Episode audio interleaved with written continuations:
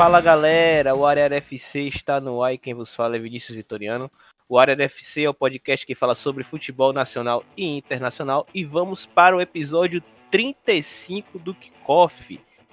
Vamos falar tudo que ocorreu nessas duas últimas rodadas aí da Premier League, principalmente, né, gente, que ocorreu aí no domingo, as goleadas entre United e Tottenham, Aston Villa e Liverpool e também essa deadline, né? O último dia de janela de transferências. Esses serão os principais assuntos do episódio de hoje. Hoje estou na companhia de três pessoas aqui do área área. Além de Felipe, diga aí, Felipe. E aí, galera? Hoje é uma gravação difícil pela, pela recente humilhação, mas vamos aqui, né? Humilhação dos gigantes, rapaz. de Lucas. Lucas tá de boa com o Chelsea dele. Ah, tô sim. Ganhamos 4 a 0 mas tô com medo, confesso. Tá com que, medo? Né? Tô com medo de, de acontecer alguma hecatombe. Passamos, passamos susto contra o West Brom, conseguimos empatar. Mas daqui a pouco pode sobrar pro Chelsea uma, re, uma rebordosa dessa daí.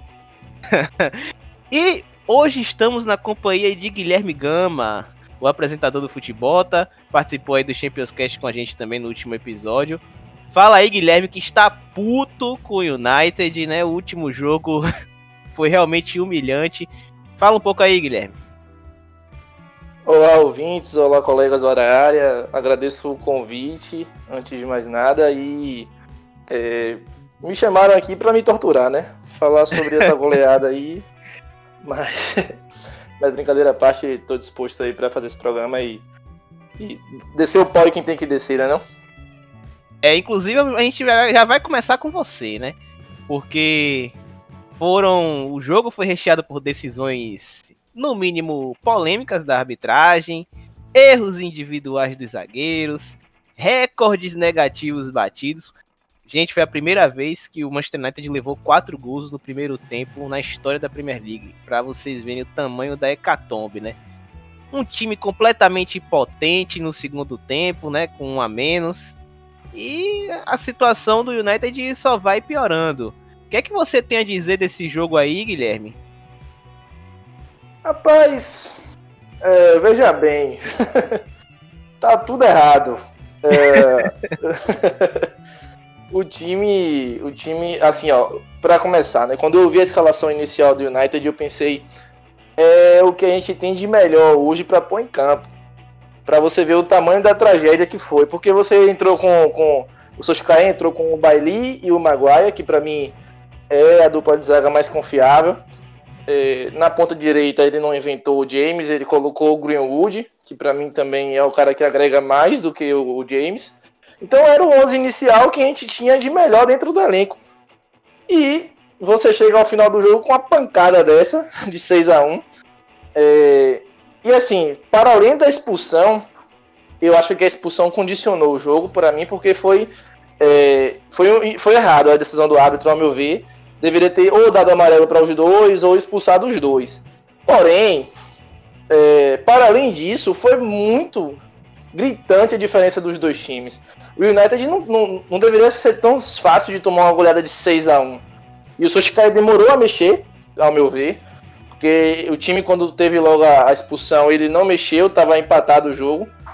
É, e aí ele tomou logo em seguida outro gol e outro gol e não conseguia reagir. Ele não fez nenhuma substituição para tentar estabilizar, estancar a sangria. Só foi fazer isso no segundo tempo, quando já tinha tomado 4 a 1 Então, é, dentro de, de tudo do jogo, o resumo para mim é que o United individualmente apresentou falhas novamente, que é, elas já eram apresentadas ano passado.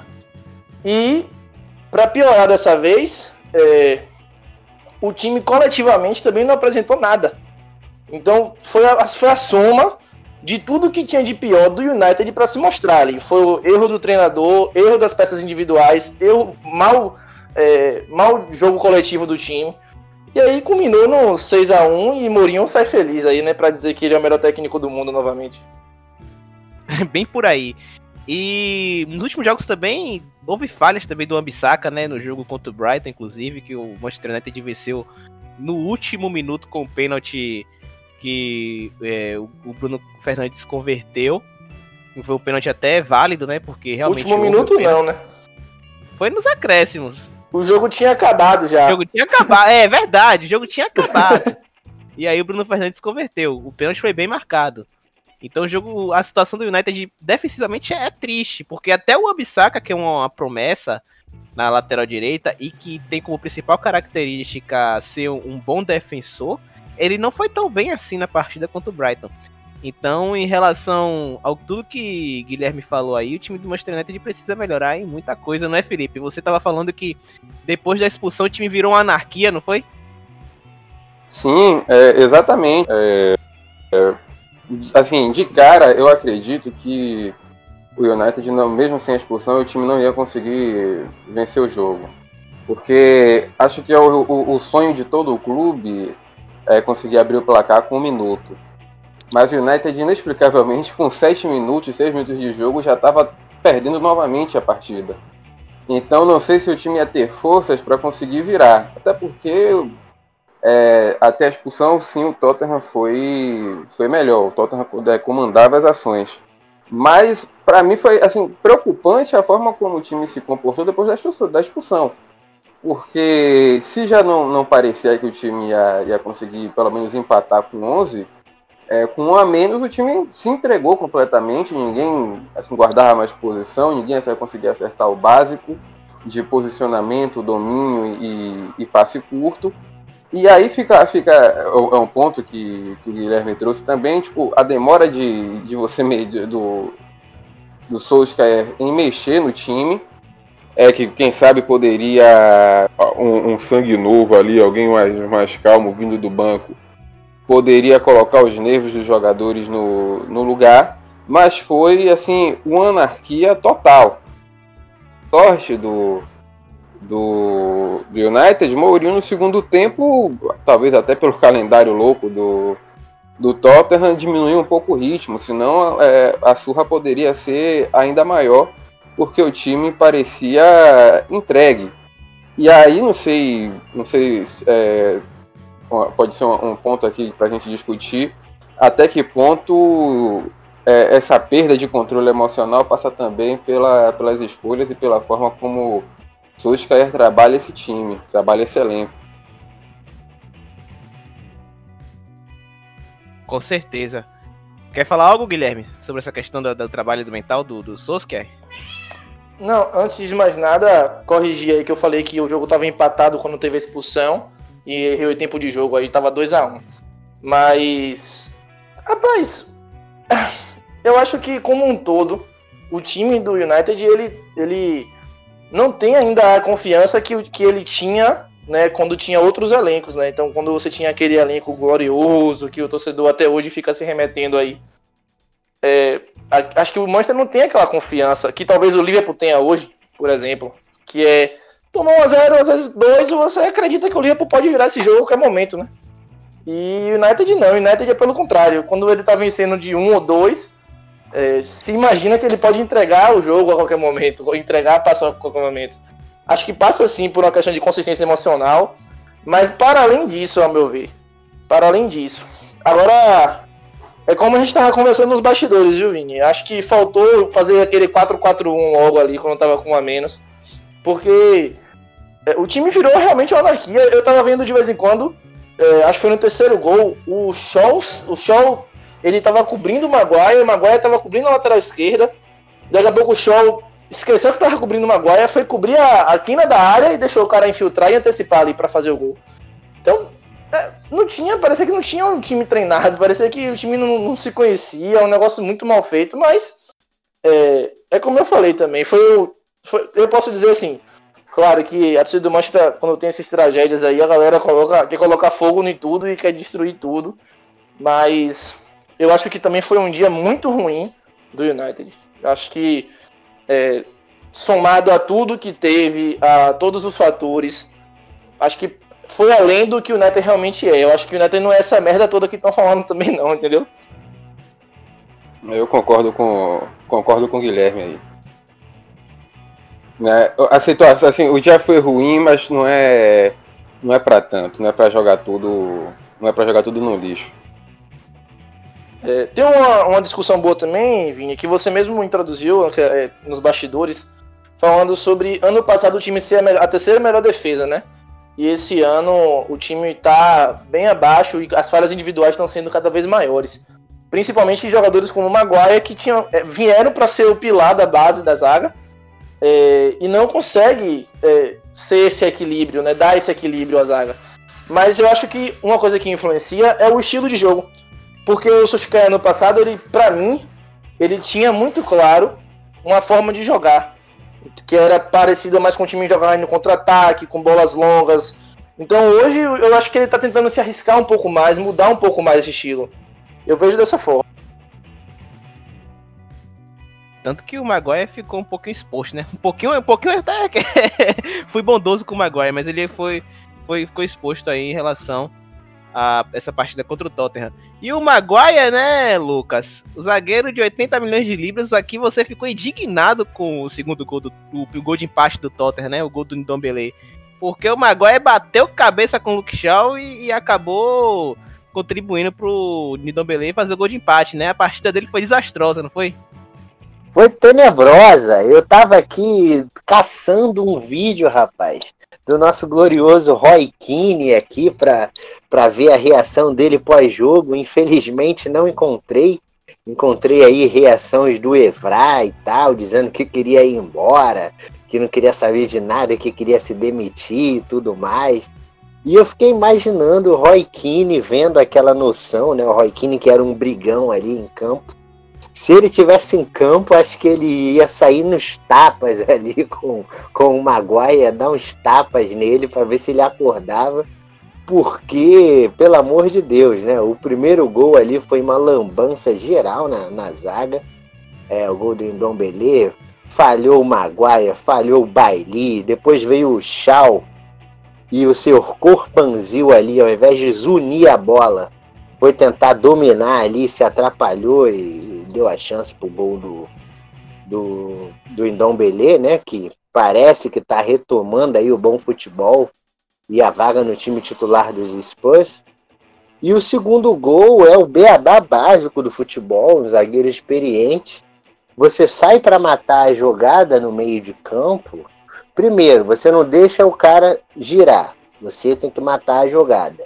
Ele matou. Só que ele não fez a parte 2, que é ficar em cima do, do batedor para justamente não, não entrar essa bola rápida nas suas costas.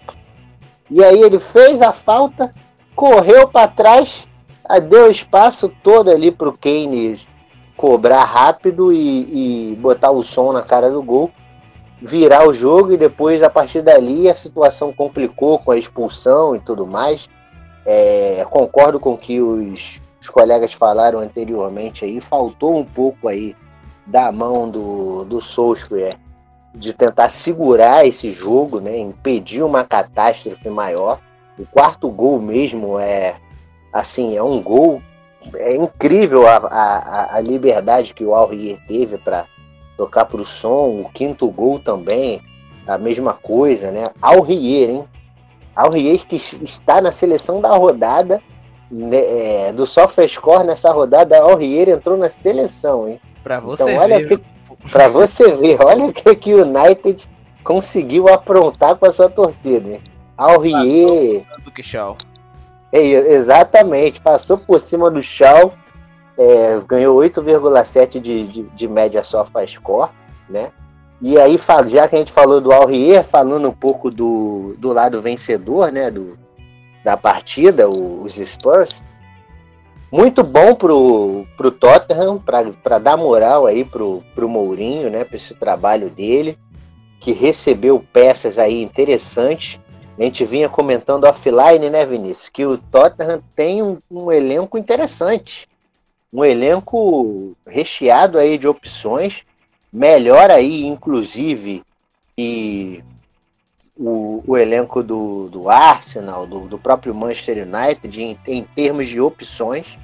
Você tem ali é, um Lucas no banco, um Bergwijn, um Bale para entrar, é, um Davis ali na lateral esquerda, né? O Dorret banco... que tá no banco do Aurier no domingo também. O Dorret no banco do Aurier. Então, os Spurs aí estão com o elenco recheado, é, podem fazer uma boa campanha aí, brigar ali pela, pelas primeiras colocações. E uma coisa que me chamou a atenção ne, na distribuição tática do, do Tottenham foi que eles jogaram no 4-3-3, né? Com o Royberg, que foi uma ótima contratação, assim. Se tinha um setor do campo que o Tottenham precisava de jogador, era ali a, aquela faixa central, porque não dá para você depender de Harry Winks e Sissoko, com todo respeito, né? Embora o Sissoko tenha jogado na como terceiro homem, né? Mas não ali à frente da zaga, não dá para você disputar em alto nível com esses caras. É, o Royberg entrou muito bem e ali foi acompanhado ali na trinca com o Ndombele e com o próprio Sissoko, né? Ficou um meio campo bem físico de, de chegada ao ataque com o Ndombele. Nesse, nesse time aí acho que entra o Lo Celso, né? Num time ideal é o Lo Celso no lugar do Sissoko e o Bale no lugar do Lamela, né? Que atuou pela, pela ponta direita. Então é um time que tem bastante margem de, de evolução, não só com, com esse meio de campo, mas também o ataque com Harry Kane e Son, né, que fizeram uma boa dobradinha e podem receber a companhia de luxo do, do galês. O Reguilão também que fez um bom jogo contra o Manchester United, né? Foi uma partida muito boa do, do espanhol. Ótima Felipe- contratação. Ótima contratação também. E Felipe, foram oito jogos do Tottenham nos últimos 20 dias, entre Premier League, Liga Europa, Copa da Liga. Nos últimos 10 dias foram quatro jogos com intervalo de 48 horas, né? Entre eles, jogo da Copa da Liga da- na terça, jogo da UEFA Europa League na quinta. E o Mourinho conseguiu administrar muito bem o elenco, né? Conseguiu a classificação na Liga Europa, que já era esperado. Mas venceu também um Chelsea no- mata-mata de Copa da Liga. Foi nos pênaltis, né? Teve aquele caso curioso do, do Daya indo pro, pro banheiro fazer as necessidades fisiológicas e o Mourinho buscar lá no vestiário. Mas, diante de tudo isso, o Mourinho conseguiu administrar muito bem e passou, né? E culminou nessa goleada contra o United. Sim, é exatamente isso. Ele já tinha, já tinha dito que na, na, na coletiva pós-jogo, na, na Carabao Cup, perguntaram ele por que ele está rodando tanto o elenco. E ele respondeu com toda sinceridade que é impossível ele não rodar o elenco diante desse, diante desse, desse ritmo de jogos aí que o Tottenham está enfrentando. Mas o bom é que ele assim, ele está rodando o elenco conseguindo de alguma forma manter, manter a consistência muito também porque, a- aparentemente, claro, é, ele conseguiu montar um, um- um elenco com algumas boas opções e algumas boas variações dentro dele. A gente ainda tem, como, como o Lucas trouxe é, muito bem, lembrou bem, ainda tem, ainda tem o Bale para jogar. Então, nesse ponto aí, de você conseguir rodar o elenco e treinar para saber o que tem que fazer, claro, é méritos, méritos do Mourinho, né? Mesmo que se pese que os adversários da, da Europa League não eram essas Coca-Colas todas, né? Eram, assim, times horrorosos, mas é, a obrigação dele, claramente, era, era se classificar. O destaque realmente fica aí pelo, pelo jogo pelo jogo contra, contra o United. Com certeza. É bom a gente também observar que a dupla Son e Harry Kane também está letal, né? Son, se eu não estiver enganado, ele já tem seis gols no campeonato, é o artilheiro junto com o Calvert-Lewin também que está fazendo uma temporada absurda. Harry Kane, que é o outro, está com três gols e também com seis assistências. Harry Kane para mim é um dos atacantes mais inteligentes que o futebol tem hoje nos últimos anos. O Harry Kane é um negócio espetacular. A inteligência dele no segundo gol, né, o gol do som também foi algo de se admirar. Lembrando que Pena que ele se machuca muito, né? é, pena que se machuca muito. Inclusive, o, o, o Tottenham trouxe o Carlos Vinícius, né? Pra substituí-lo, né? Porque diante desse, dessa questão dele de se lesionar com frequência, o Carlos Vinícius, que veio do Benfica, né? Por empréstimo, se não estiver enganado, ele Isso. vem pra suprir essa questão do, do, do Ken, né? Que não pode aguentar a carga de jogos. E a gente sabe que time que tem a UEFA Europa League no seu calendário é um time que vai ter muitos e muitos jogos de meio de semana e final de semana, não tem jeito. Jogo de três em três dias. É quase isso. O problema, o problema da, da, da Europa League, mas, assim, a quantidade de jogos que são os. Se eu não me engano, só são dois jogos a mais que, que a Champions League. É, não sei se você, você consegue contar a fase de. a pré-fase aí que o Tottenham tava. O problema da Europa League são as distâncias. Porque você jogando Champions, você não, não, não vai toda semana para o leste europeu, é, como era o caso, como estava sendo o caso do, do Tottenham agora. As distâncias na Europa League elas são maiores, o tempo de viagem é maior e, obviamente, o tempo de recuperação que os jogadores vão ter entre os jogos é, é menor, porque o tempo que vão passar viajando é ainda maior. Certeza. E Guilherme, voltando aqui a falar um pouquinho do Manchester United, né? Eu falei que o Alrier passou por cima do Luke Shaw. Luke Shaw que deveria, ao meu ver, ter sido expulso no segundo tempo, que a entrada dele foi criminosa, se não estiver enganado, foi em cima do Lucas Moura. Foi bem criminosa mesmo, para mim ele deveria ter sido expulso, mas não foi. Não vai mais sofrer tanto assim com o Luke Shaw, né? Alex Telles vem aí, além de Alex Telles vem Cavani. O que é que você acha dessas contratações aí? Cara, Alex Telles é estava sendo um dos melhores laterais do mundo, né? E você tem Luke Shaw, então qualquer coisa agrega, qualquer coisa melhora e, e, e Alex Telles não é nem qualquer coisa. Então, com certeza vai fazer muito bem ao time. É, a gente não tem um lateral esquerdo digno há anos. O último foi Evra. Porque Young na lateral. Eu vi. Pelo amor de Deus. Eu vi uma pessoa é, no Twitter falando que o Luke Shaw nos últimos cinco anos só deu cinco ou seis assistências. É. que número horroroso. Pois é, mas é isso. E ele consegue ser ruim defensivamente também, né? Que é, é, o Wambisaka, pelo menos, ele entregava defensivamente ano passado, mas ofensivamente era ruim. Mas dava uma estabilidade ao time. E o Shaw era ruim nas duas partes do campo, né? Então ficava difícil. Mas provavelmente o, o Teles vai ser titular absoluto, eu imagino. É, e o Cavani também vem para ser titular, ao meu ver. Mesmo que o Martial tenha sido, tenha sido o 9 do time, né, o atacante do time referência nos últimos anos aí, no, no nesse ano que passou e está sendo agora. Mas Cavani é, tem um status de um jogador já, né? É, medalhão, vai ser caro para o time, não veio barato. Sinto muito ao Grêmio, né? Que queria trazer ele. Mas é, deve ser titular. Agora eu me pergunto como que o Soshikaya vai encaixar. Inclusive, eu queria perguntar a vocês depois aí se vocês é, acham que Soshikaya faz um trabalho para se manter no cargo ou vocês acham que Soshikaya deveria ser demitido para trazer outro treinador? E aí, Felipe, o que é que você acha? Depois eu respondo. é, só discordando um pouco do, do Guilherme, é, pelo que foi a última temporada, eu não acho que o Cavani chegue para ser ser titular.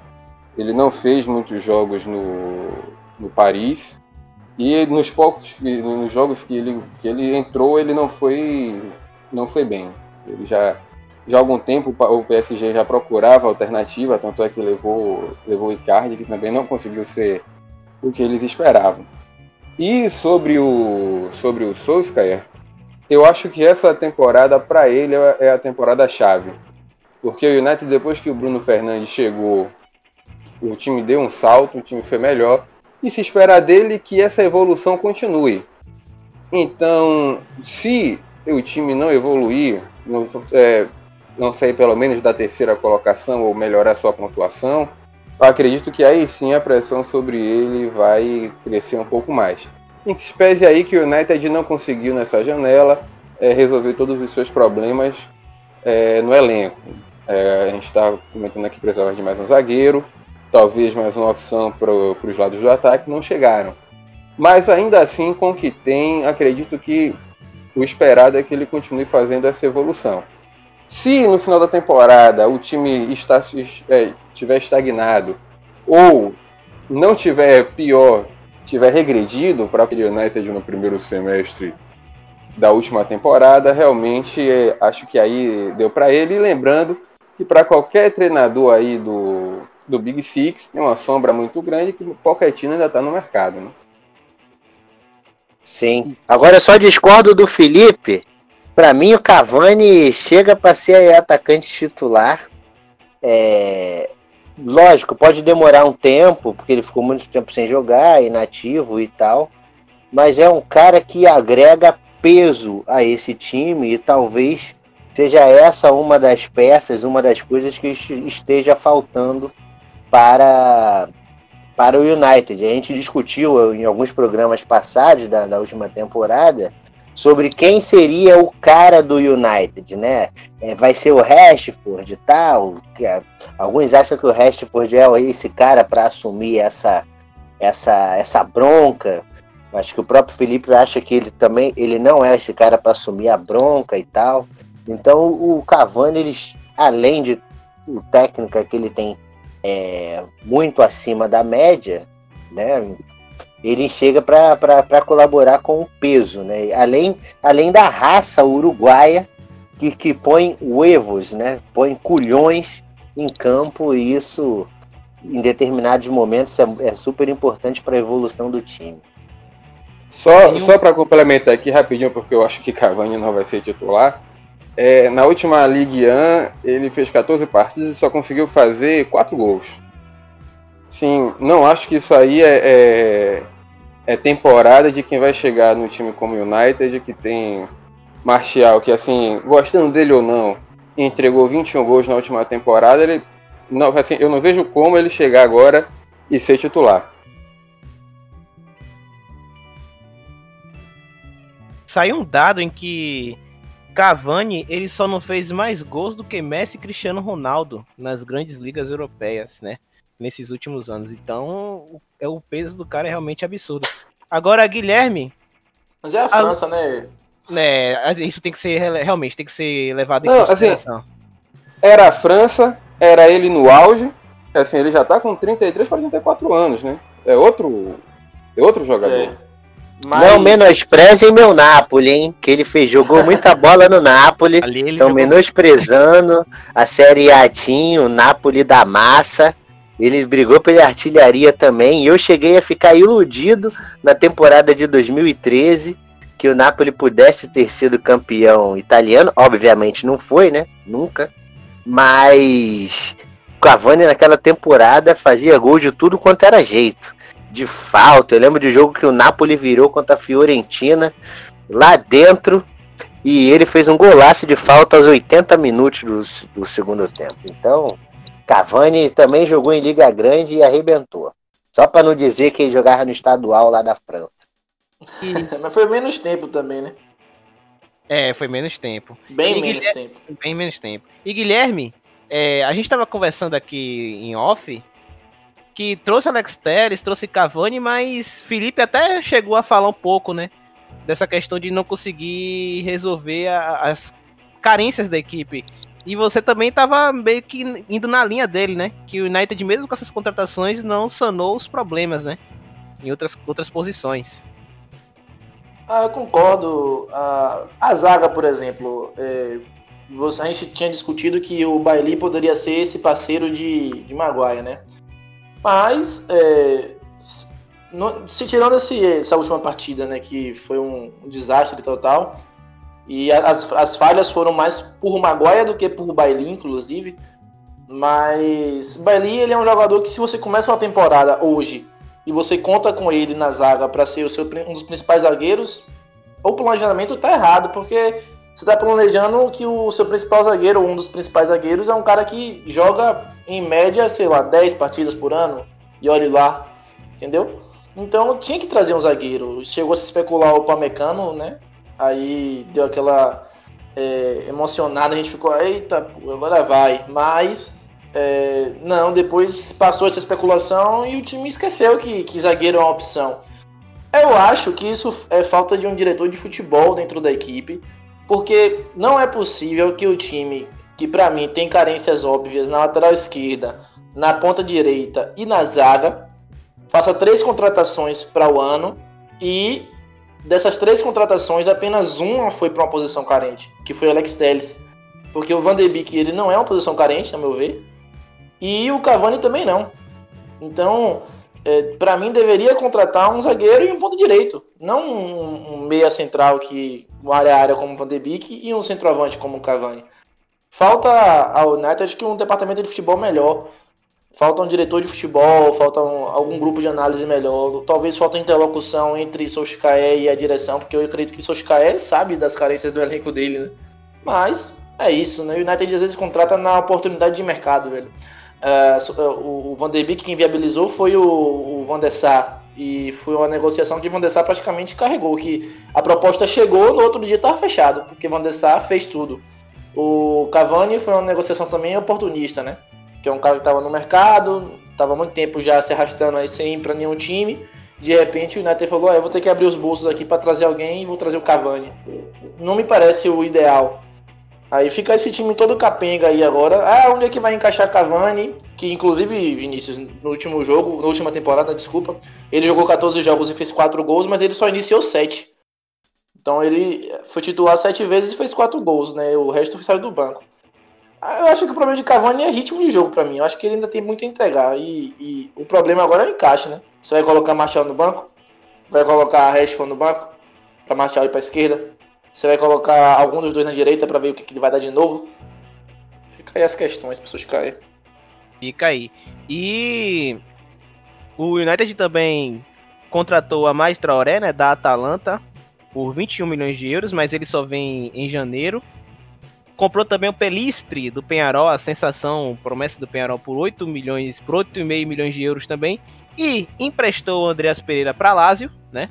e vendeu em definitivo o Smalling por 15 milhões de euros para Roma. Você estava até falando lá que estava até feliz com a defesa da Roma.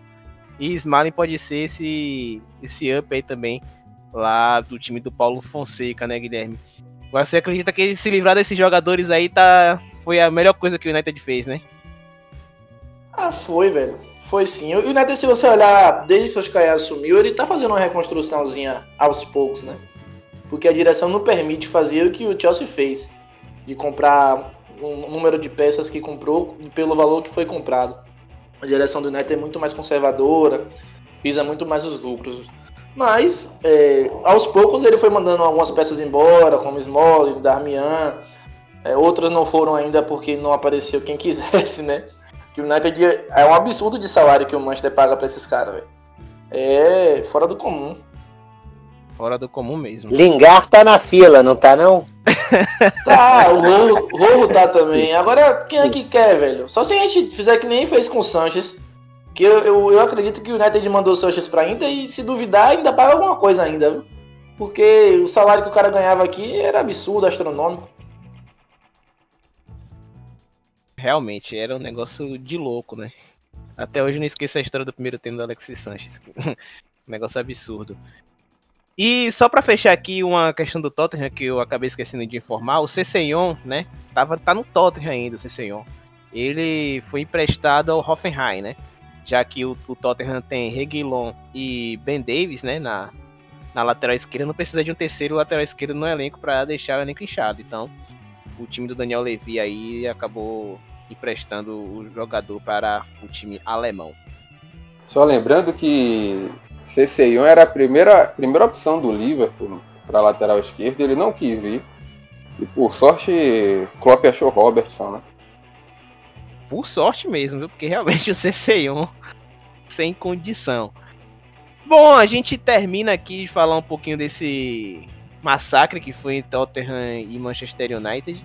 Saindo de Manchester, vamos para Birmingham e falar de um outro massacre. Eu acho que ninguém. Esse aí ninguém esperava. E eu acredito... Tem que ter a trilha musical, Vinícius, do Peak Blinders aí. Tem que botar. Uma pena que os integrantes do Peak Blinders torciam para o Birmingham, né?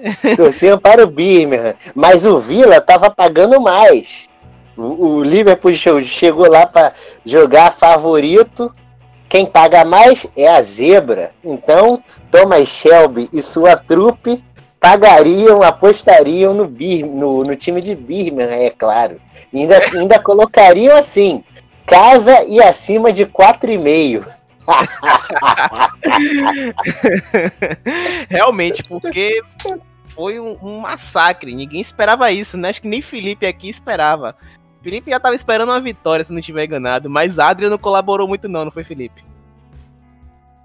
Não, eu, eu tava esperando É, tanto é que eu participo de, de alguns bolões com os amigos e eu tinha apostado que esse jogo ia ser um empate. Mas é, depois, no começo do jogo, eu comecei a achar que a gente ia tomar uma goleada, até brinquei, tá? a gente vai tomar seis e tal, mas assim, a gente tomou, o time tomou sete e sete foi barato.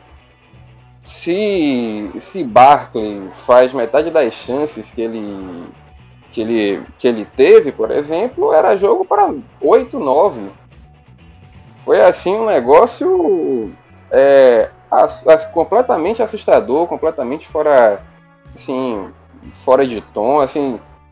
Se foi o dia, o dia ruim do Liverpool, que tudo deu errado, o próximo Villa foi o dia, o dia perfeito, o dia dos sonhos. Realmente foi um negócio assim é, assustador. Lembrou, lembrou o 6 a 1 que o Liverpool tomou do Stoke na despedida do Gerra. É, coisa de louco. Total coisa de louco. E Lucas, eu falei, eu falei brincando aqui, mas é real. O, o, Liverpool tem o melhor goleiro da PL e o pior goleiro da PL. Alisson, o melhor, né? E o Adrian, que foi responsável por um gol né, da equipe. Aparentemente, o, a defesa do Liverpool não confia no, no goleiro e a situação do Liverpool só foi piorando durante a partida, né, Lucas? Adrian, pelo visto, não dá para segurar no, no, gol do Liverpool, né? Não dá não, Vini, não dá não, sem condições. Eu, eu postei a foto, um gif, acho que eu enviei pro, pra rapaziada, ia sair o oitavo gol, o sétimo gol, sei lá, já tinha perdido as contas naquela altura, e foi uma bola engraçada, cara, porque foi uma bola enfiada, assim, da intermediária para a área, e aí o Watkins, procurando seu poker, desviou a bola e, cara, você não via nem o Adrian na, na, na, câmera. Ele tinha saído da câmera. Ele foi acompanhar a bola, ele saiu totalmente assim do gol, tipo, foi para o canto direito e o gol ficou todo aberto. O Watkins tocou antes dele, óbvio, na bola, e a bola foi no travessão. Eu torci para aquela bola entrar ali para expor ainda mais é, a deficiência do, do Adrian, porque pelo amor de Deus, aquela cena ali foi patética, foi uma coisa ridícula. O primeiro gol tá, tá na conta dele, né, do, do, do, do Adrian também, então a, a, a partir do primeiro gol ali, o time do Vila cresceu na partida, né, teve aí, é, começou a tomar conta da partida, várias bolas ali, Barkley perdendo o gol, segundo gol do Watkins, um golaço. Aí o, o Liverpool naquele jogo dele chegou a diminuir até com o Salah. E aí a gente conversando offline, eu falei, ih, rapaz, Liverpool vira esse jogo aí. No ano passado o Liverpool virou no Villa Park também, no último minuto. Fez gol de cabeça, até Robertson fez gol, vai virar. Só que aí veio, veio terceiro, veio quarto, veio quinto, veio sexto. Três desses gols foram com desvio, né? Acho que dois deles ou três foram bater ali no, no Van Dyke. E essa que foi a partida, assim, é, a melhor partida, acho que da década do Aston Villa e quiçá do, do século, né? A gente começou aí o século em 2001, que a torcida do Villa nunca esperava é, bater num, num, atual campeão inglês dessa forma, né? Tanto que na média sofa score, o Grilis, que um deboche de jogador, levou 10 de, de média no sofa score. É, e esse ano parece que a tarefa dele vai ser menos árdua. É, o Vila contratou bons jogadores que parece que vão conseguir dividir essa responsabilidade ali com ele. O Watkins no ataque, é, o, o Barkley, que perde gol pra caramba, mas para um time intermediário como o Vila, tá ótimo. É, o Meguin, meio de campo, fantástico ali ao lado do Douglas Luiz. Quem vem bem desde o jogo contra o Fulham. O jogo contra o Fulham também fora de casa no Craven Cottage também, na vitória do Aston Villa, ele foi muito bem e ele foi novamente bem contra o Liverpool. É Novamente bem. Doutrinando ali o meio de campo, fechando ali muito bem os espaços. Então, parece que esse Vila aí, o Grealish está acompanhado para não passar tanto sufoco, né? E sobre o Liverpool tomar 7, é... o Manchester tomou 6, o City tomou 5. Eu, eu, eu, tava, eu até reformulei um pouco do que eu estava pensando semana passada e discuti até com o Felipe offline aí, que eu falei, não, porque o City não pode tomar 5 e tal. Aí na outra semana os outros times poderosos apanham também, né? E que é um pouco aquela coisa de você jogar exposto, né? Jogue exposto. E o Felipe falou uma parada que, que até fez sentido, vendo esses jogos. Não adianta você ter, você ter Sérgio Ramos e Van Dijk na zaga, porque você vai tomar arraso. E, e foi o que aconteceu no, no Liverpool no domingo, né? Tomou um arraso aí gigantesco. É, eu acho que esse é um daqueles placares, ó, lógico, atípicos, de quando um time aproveita a chance e dá tudo certo, mas também é um pouco resultado do estilo de jogo do Liverpool, né? Que ele joga para cima e concede chances aos adversários, assim como o City, né? Se a gente for pensar as três goleadas, a do Manchester é a que é um pouco mais diferente por conta que tinha um jogador a menos e tal. E a, pare, pare, parece que observou um outro aspecto. Mas no caso específico do Liverpool e do City, eu fiquei com essa impressão aí. E aí, meu irmão, quando tem dia que de noite é assim, né? Como diria o ditado, aí acontece essas chuvas e trovoadas aí. E Felipe, Alisson parece que vai ficar quatro a seis semanas fora.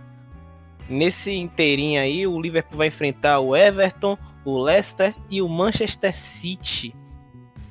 Olha, pelo que eu vi da partida, tava até discutindo com o Gisele Andreola, que é uma membro do Copycast, fala muito sobre futebol feminino também, é colunista do Futuri. E ela tava falando que mentalmente o time do Liverpool não tava conseguindo confiar no, no, no Adrian e o time tava tentando mais tentando proteger a meta do que realmente fazer o que era necessário quando ficava sem a bola, né? Como é que vai ficar esse Liverpool aí nos próximos jogos com o Adriano no gol, né? Eu, eu, eu não sei se eu vou, assim, se eu vou concordar com, assim, que eu vou concordar com isso não, que assim, não vou, não quero dizer que Adrian é a solução dos nossos problemas, mas ano passado o Alisson perdeu, se eu não me engano, é, as, 12, as 12 primeiras rodadas de Premier League, mais os jogos de Champions League. E o Liverpool ganhou todos, todas as partidas, se não me engano, todas não, mas se não me engano, teve uma derrota para o Napoli, que aí realmente eu não lembro se já se ainda era o, o Adrian, mas na Premier League o time foi invicto, o Adrian fazendo bons jogos. Ele bragou de vez mesmo, que isso aí pode ter sido a, é, o final quando o Alisson se, se lesiona contra o Atlético de Madrid, os jogos na sequência na Premier League, aí realmente ele já foi já foi pior. Assim, a esperança é que ele volte a ser aquele Adrian lá da, da, do comecinho da Premier League do, do ano passado, ou da, da última temporada. É, então eu vou, vou dar mais um, mais um voto de confiança aí, porque eu já vi o Adrian fazer, fazer bons jogos. E sobre é, exatamente isso aí que a gente estava falando, assim, o erro dele é, é, é, é, claro no primeiro gol. É, assim, é um erro de quem tem ritmo de jogo nenhum. Porque ele toca assim sem olhar. Assim, se é um cara é, que já está jogando, sei lá, já tem 5, 6 jogos em sequência, que ele passe ali, mesmo sem olhar, ele já, já tem uma noção melhor de onde o Diogo Gomes ia estar tá posicionado. Ele errou feio, isso aí, mesmo sem, sem ritmo, isso aí não, não desabona, não abona a falha dele. Agora, com relação ao, ao jogo do Liverpool, é, o Neville teve uma fala que fala, não, sobre o United ainda, que ele diz que o United não tem a confiança que o Liverpool tem hoje. E para mim o principal ponto dessa derrota foi realmente excesso de confiança. É, no pós-jogo, tem uma entrevista do Van Dijk que ele, ele foi até curioso porque acaba o jogo, todo mundo vai pro vestiário colocar agasalho e tal, ele não, ele fica porque ele como era o capitão da partida, desse, achou necessário dar, dar cara a tapa e falar com a torcida. E, e, me chamou a atenção que ele diz que o erro do Liverpool foi não ter entrado no jogo 100%. Que não, de não ter entrado no jogo focado, e isso aí, para mim, se traduz em dizer assim: a gente achou que ia ser fácil ganhar esse jogo. a gente achou que, que ia ser tranquilo, a, porra, foda-se, Aston Villa no Villa Park, a gente é atual campeão, dos melhores times do mundo, a gente vai e, e vence isso aí fácil. E isso também foi, é, ao meu ver, contemplado numa fala do Klopp também no, no pós-jogo, que ele fala que perguntam a ele por que no intervalo você não protege a zaga e coloca o Minamino. Ele fala, porque eu achei que eu ia ganhar o jogo. Assim, parece que a gente que está de fora aqui, que não acompanha assim, o dia a dia no treino, é, tinha outra visão de jogo, porque a gente olhava, pelo menos eu olhava aquele, aquele primeiro tempo, e a minha preocupação era realmente quanto, quantos gols a gente ia tomar no segundo tempo. Não quantos gols o, o time ia. se o time ia conseguir virar a partida. E ele fala, não, eu fui para ganhar o jogo e tomou mais três gols. É, por sorte, não tomou mais porque o Barkley estava na noite, fez um gol, mas estava na noite pouco inspirada. Então, esse teve realmente esse excesso de confiança do time achar na partida, na entrada do jogo, que ia ser fácil. É, teve essa postura de achar que, porra, 4x1, foda-se, não importa o que foi o primeiro tempo, é, a gente vai virar. E, o que, e isso é que o Lucas trouxe novamente é fato. O time, a zaga já estava exposta porque o meio-campo no primeiro tempo não existiu. É, o Liverpool, no, que é o ponto forte desse meio-campo é fazer pressão e desarmar. O time não conseguiu fazer isso. Fabinho, o Keita e o Ainaldo só conseguiram um desarme. O meio-campo e a zaga, a zaga estava completamente exposta, a meta estava completamente exposta. É, o, o, ataque do Aston Villa é um ataque rápido, com 3EG, o Watkins nem tanto, mas com 3EG e o Grealish. E você estava toda hora deixando todo mundo no mano a mano. E a decisão de expor ainda mais esse time assim, realmente não podia dar, dar em outra coisa. Então, fora é, o aspecto do azar, que três bolas desviadas serem gol, três chutes despretensiosos serem gol.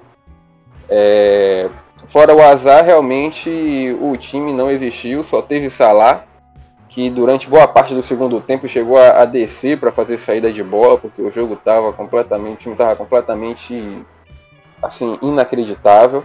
E assim, não é jogo para você também, como o Neville estava falando, não é jogo também para você ficar fogo em tudo.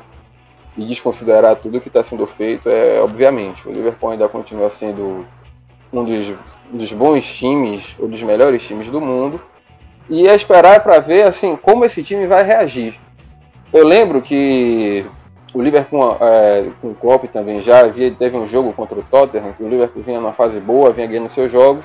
E aí não sei se bateu esse, esse excesso de confiança também, foram fazer um jogo em Wembley contra o Tottenham, tomaram 4 a 0 no primeiro tempo. E nesse jogo o Klopp fechou a casinha, tirou o Lovren com 30 minutos e tal, e aí segurou o resultado. É, eu espero que, e, e a partir daí desse jogo contra o Tottenham, é, o Liverpool teve uma mudança de postura. Passou a encarar todo o jogo como uma final e o time parou de ter aquela oscilação que tinha de ganhar os jogos contra o Big Six e perder contra times pequenos. Eu espero que esse jogo relembre, claro, a Klopp e aos atletas que todo jogo continua sendo uma final e que não dá para você entrar é, de acordo com, as próprias, com a própria fala do Van Dijk, não dá para você entrar com complacência é, em um jogo de Premier League contra um time que está 100%, porque o resultado é, é esse desastre aí que aconteceu. E Guilherme, o, a humilhação ficou somente ao United, né? O Liverpool também sofreu essa humilhação aí pior. E se pegar a Atalanta desse jeito, né, Guilherme? Você que acompanha o futebol italiano, vai ser um, um jogo de muitos gols e, e quem sabe uma derrota, né? É, rapaz.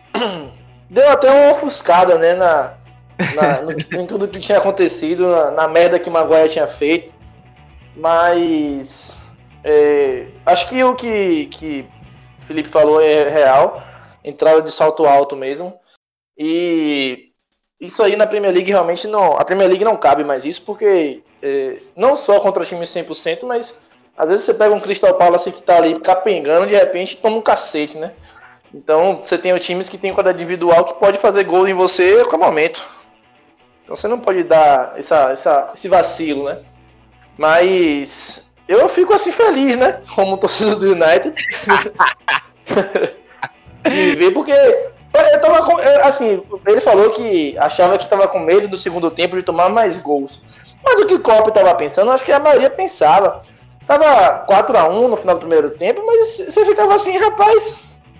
O Liverpool, você tem um time no mundo que pode virar esse jogo. Esse time é o Liverpool, né? E tanto que um colega nosso sugeriu, falou que, que, a gente poderia apostar que o Liverpool iria empatar o jogo. Ele deu essa sugestão lá no grupo da gente lá do Área Área. Rapaz, essa, essa pessoa ainda se mantém anônima. É, deixa, deixa essa vergonha anônima. É, vai se manter anônima. Mas realmente, eu, eu sinceramente, eu pensei que o Liverpool poderia empatar o jogo. Quando eu vi que tava aquele resultado no final do primeiro tempo, eu falei assim, rapaz, tem muito jogo ainda. E é o Liverpool. Mas foi bom porque, assim, é, faz bem para a competição, sabe? A Premier League tava. Eu, eu tava sentindo já que todo mundo começou o ano achando que o Liverpool já era campeão. Eu tô com essa sensação, porque o Liverpool é o time mais estabilizado, o City parece que tá se, desde o ano passado está se esgotando em alguns, algumas besteiras, ou ainda tem que se ajeitar com a zaga nova. Então, o Liverpool é o time mais pronto, né? É o time que pode abrir uma grande vantagem aí. Então eu pensei, acho que foi bom para a liga como um todo ver que o se ele sangra, se o Liverpool sangra, né?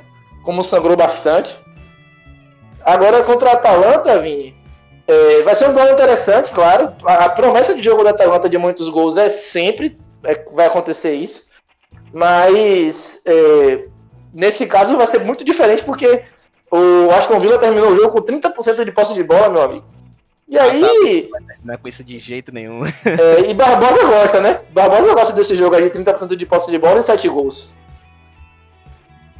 Pra mim, é pra mim é o melhor futebol que tem. Sempre assim contra o Liverpool, não? É. Espera pelo menos espera contra a Atalanta, a gente. O, o, é, seja, seja pra gente, né? Se bem que na Inglaterra, só o Newcastle que tá com esse, que tem esse, essa proposta de jogo que tá bem, né? Porque o Burley do Xandaich até agora não venceu, três derrotas. Tá Felipe! Felipe! Vale. Titio Bruce mandou lembranças pra Xandaich. Valeu, titio Bruce. Tio Bruce manda um abraço. Beleza. tem o Roy Hodgson também, né? Tem o Roy Rodson, é. O Crystal Palace também vem até fazendo boas partidas, venceu o United de fora de casa, mas aí vem de duas derrotas, né? Perdeu para um, um Everton absurdo e levou quatro do Chelsea no, no Stamford Bridge no último sábado. E o, o Mas James... vencer o Manchester não é mérito não, velho, só para falar. Porque. Clubismo reverso agora. São três jogos né, até agora do United e foram derrotas para o Palace, derrotas para o Tottenham, derrotas tristes e a vitória que teve contra o Brighton foi com gol depois que o juiz apitou o final da partida. É esse o United da temporada até agora. Realmente, realmente, a situação do United é bem complicada. E Lucas, a gente nunca criticou de Smith, viu? Você nunca critiquei. Vocês nunca vão ouvir nenhum episódio da gente aqui criticando o de Smith, viu? Podem procurar os episódios anteriores. Mentira, viu, gente? A gente criticou muito de Smith temporada passada porque ele merecia as críticas. Mas nessa, só elogios ao treinador do Aston Villa, que realmente vem fazendo um belo início de campeonato. O Villa tá na segunda colocação e com jogo a menos, né? Lembrando que o, o, o Villa não jogou a primeira rodada. Foi um dos jogos cancelados, né? Foi, acho que foi Manchester United e Aston Villa, o jogo que, tá, que foi adiado, né? Por conta da, da pandemia. Agora, a gente vai falar de uma equipe que, diante do dinheiro gastado, né? E das contratações, esperava-se que consertasse o seu sistema defensivo. E não consertou, né, Felipe? levou 5 a 2 do, do Leicester dentro de casa, depois empatou com o Leeds e quase leva a virada. O que é que se passa no Manchester City? É problema dos jogadores? É problema do Guardiola? E aí? O que é que você me diz desse Manchester City aí? É, eu tenho uma, uma, opção, uma opinião que ela vai do estilo de jogo do City. Assim, Guardiola não está sabendo lidar com a pressão Guardiola e, obviamente, o time do City, com a pressão que está sendo feita no futebol de hoje, no futebol que foi feito em 2019, no futebol está sendo feito em 2021 e que só vai piorar daqui para frente.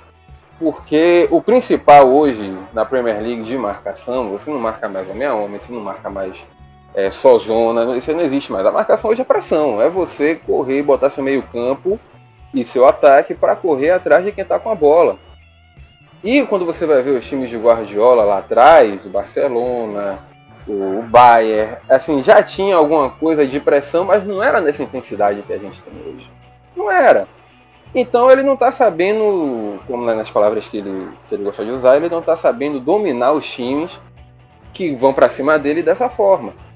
Então é fácil hoje para um time que bota, solta os seus jogadores à caça de quem está com a bola no sítio, quando o cara pega a bola, a zaga tá depois da linha do meio de campo, no, no campo de ataque, você não tem mais um, um, primeiro volante com a qualidade que tinha o Fernandinho para dar essa, dessa cobertura. A linha de quatro dele está sempre com os problemas que a gente, as laterais principalmente, está sempre com os problemas que todo mundo já sabe. Então fica é, é muito mais tranquilo hoje para um time que está jogando contra, contra o City, pela evolução do futebol, chegar, na, na chegar no, gol, no gol deles. Então é, é o que eu sempre falo. Se você está jogando exposto, não adianta você ter o melhor goleiro ou o melhor zagueiro do mundo, que não vai adiantar. Você vai acabar tomando ué, porrada. E para mim, nos últimos anos, está acontecendo isso aí com o City. Para mim, não é só questão de trazer nome, de trazer o Libali ou, ou o Dias que, que chegou agora. É, a questão vai um pouco mais além de ser uma reformulação no sistema de jogo, de você parar e olhar o sistema defensivo do City e ver e também todo o sistema de jogo e ver como é que você consegue é, domar essas pressões. É, dizem, e está lá no, no, Guardiola Confidencial, que ele conseguiu fazer isso na Alemanha, numa pressão que era um pouco mais, menos intensa, colocando os laterais para jogar no meio de campo. É, e aí, quem sabe, ele está precisando ter uma nova sacada dessa aí, um novo estalo desse de gênio que ele tem, para tentar, para tentar corrigir isso. Se não corrigir, sinto muito por ele, sinto muito, aspas, né? pelos torcedores do City, mas o time vai continuar sofrendo e sofrendo muito. Lucas, o Manchester City gastou 147 milhões de libras nessa janela de transferência. Só não gastou mais que o Chelsea. E continua com o Mendy na lateral esquerda, né, no último jogo contra o Leeds, na nessa quarta rodada, no último sábado. Quase entrega o gol de empate, mas aí não foi ele que entregou, foi o Ederson que acabou soltando a carne no gol do Rodrigo, no gol de empate, lá contra o time do Bielsa. E a, situação não se resolve, né? Você estava até falando que o sistema defensivo do, do City não, não anda nada bem. Com certeza. É, o sistema defensivo do City não, não emplaca. O City é um time aí, o Guilherme falou anteriormente aí que que é, todo mundo colocava já o Liverpool como campeão e tal. Eu sou uma dessas pessoas. Eu posso afirmar aqui com todo respeito é, ao time do City, ao Guardiola, a, a quantidade de chances que, que o City concede aos adversários. É, contratou aí o Rubem Dias, é, que para mim, comparado ao Koulibaly, está abaixo então, subir o nível defensivo da zaga, não, tem minhas dúvidas se isso vai acontecer com, com o dia chegando.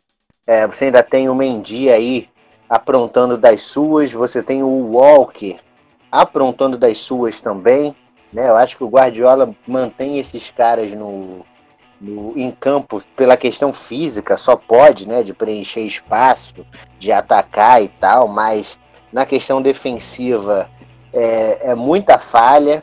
Antes mesmo do, do Mendy querer entregar a paçoca, Vinícius, e o, e o Ederson entregar, ainda no primeiro tempo, o Alioski quase fez um gol de cabeça em que, assim, a bola era toda do Walker, era só ele subir ali junto e, e afastar a bola. Ele ficou olhando o Alioski cabecear, entende? E o Alioski e é um jogador aí que não é nem esses jogadores eh, top aí do mundo, né? Um cara que oscila ali entre a titularidade e a reserva do Leeds já desde a temporada passada. Então, isso é um problema.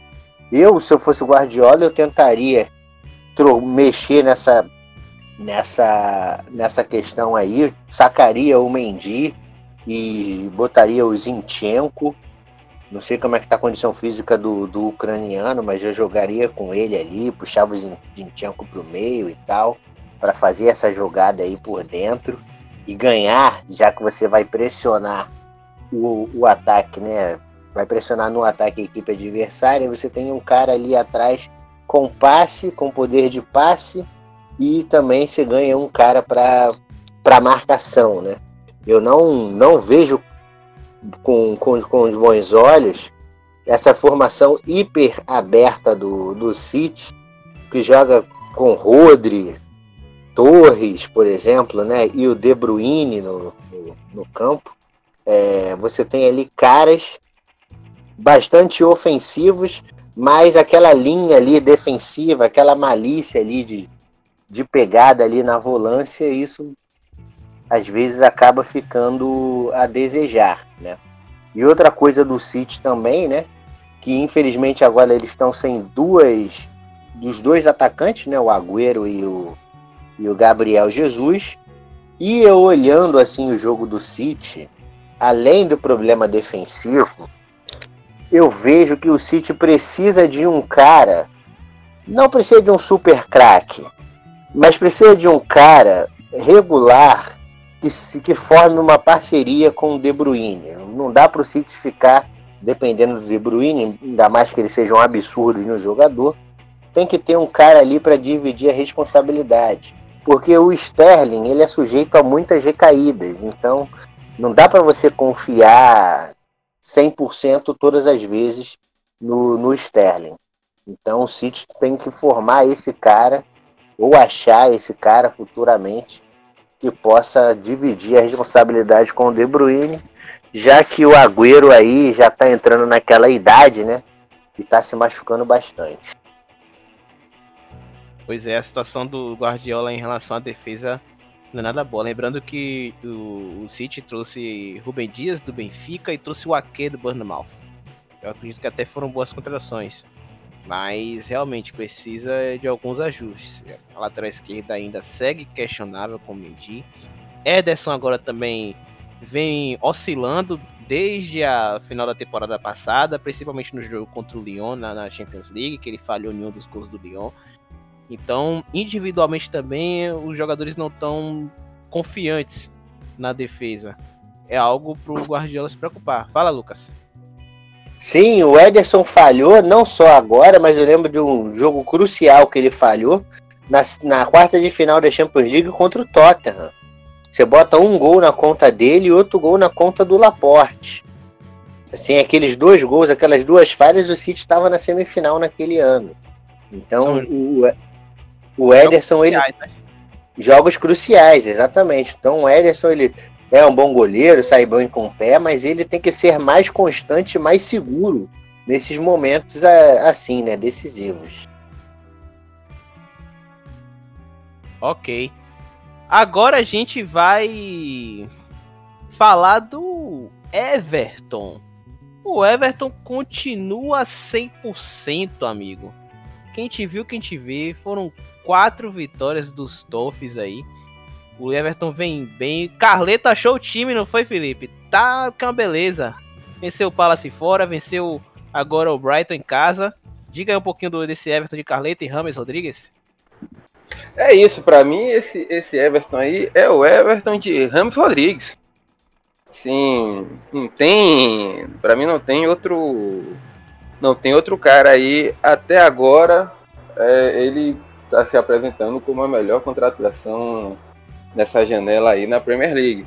Assim, a gente já imaginava realmente que ele seria o seria o cara assim, fora de série que levaria com certeza esse patamar do, do meio de campo do Everton.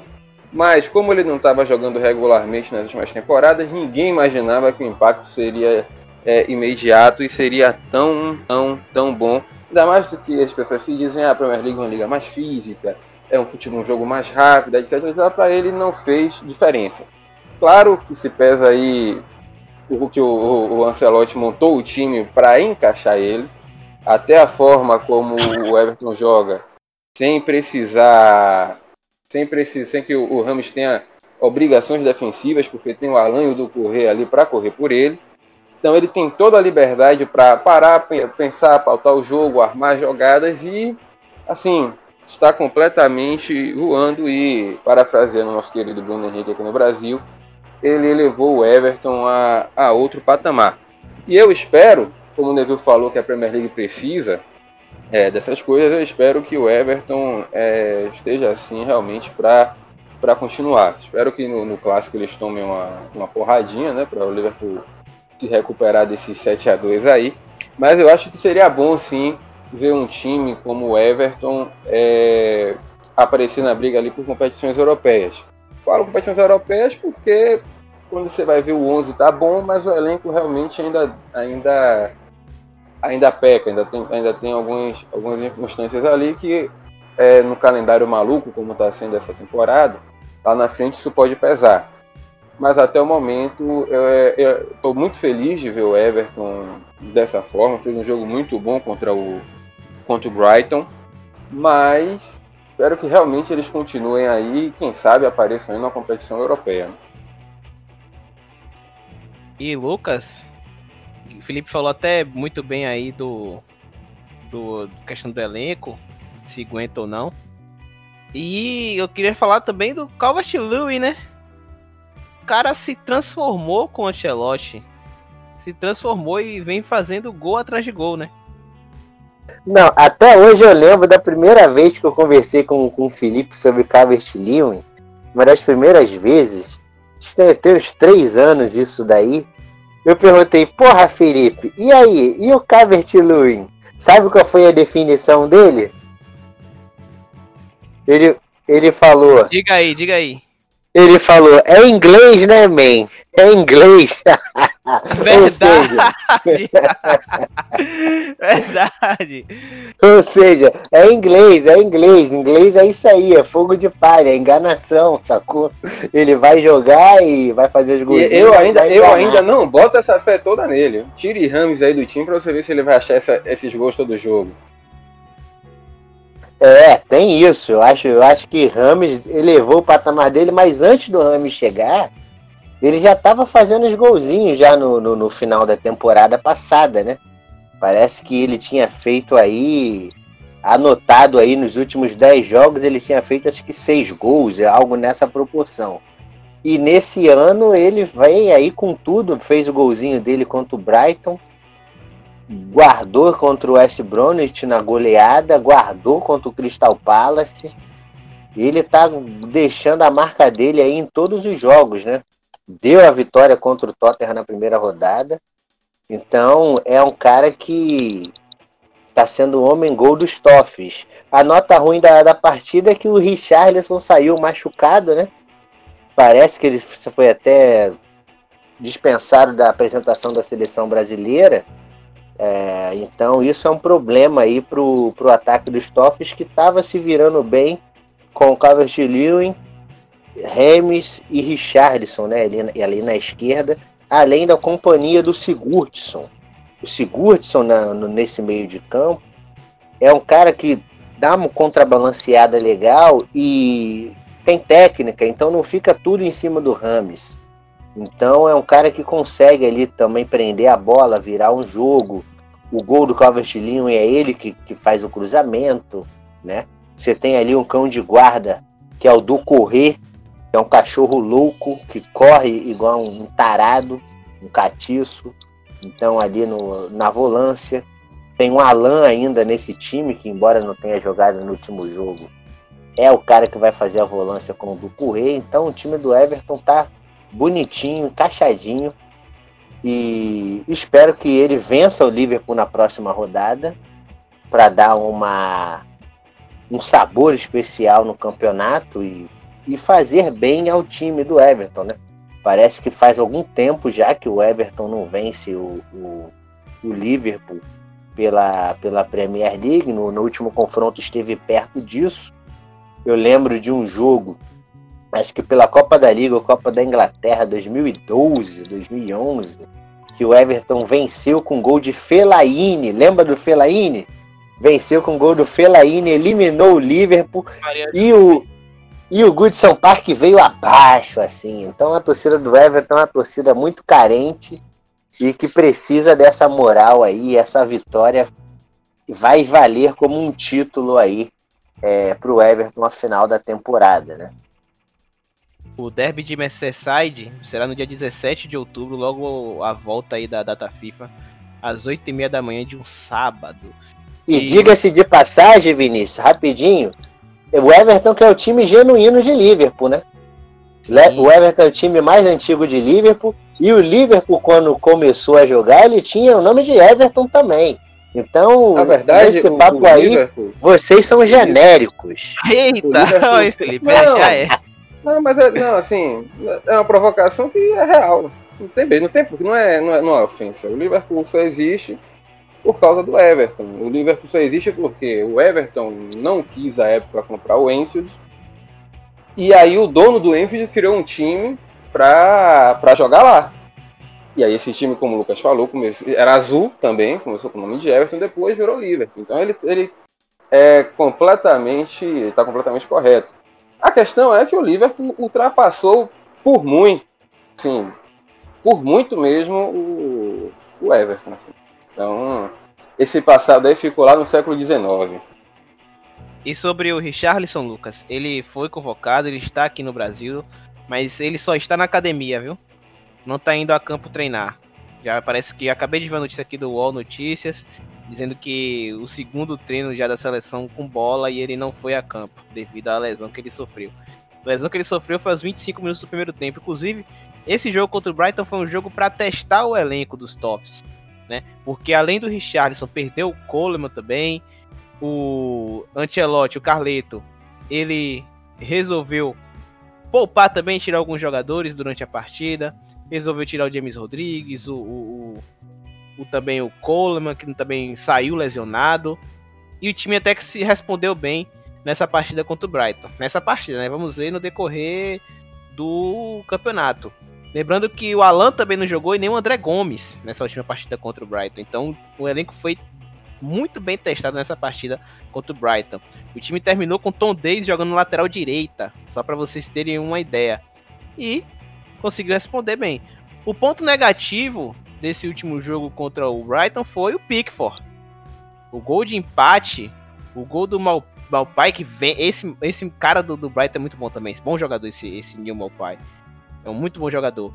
Só que o Pickford falhou no, no, no gol, né? A bola molhada, chovendo. E aí ele soltou a carne também, né? Assim como o Ederson.